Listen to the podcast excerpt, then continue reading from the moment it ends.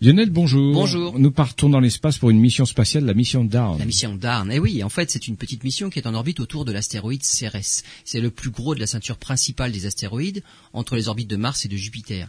Il était initialement prévu que la sonde DARN quitte Cérès pour se diriger vers l'astéroïde Adéona, mais finalement, il est maintenant question que la sonde reste en orbite autour de Cérès jusqu'à épuisement des réserves de carburant.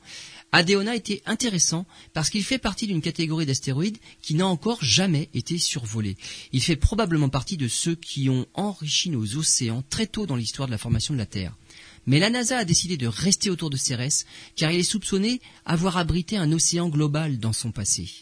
On soupçonne aussi qu'à sa surface, la glace d'eau est mélangée à de la matière organique. On retrouve ce type de formation sur Europe, un des gros satellites de Jupiter. Sa proximité à la Terre, hein, pour Cérès, en fait en fait une cible favorite pour de futures missions. Il est maintenant dans la classe des objets les plus intéressants du système solaire. Dans une future mission, la NASA envisage de déposer un lander à la surface de Cérès.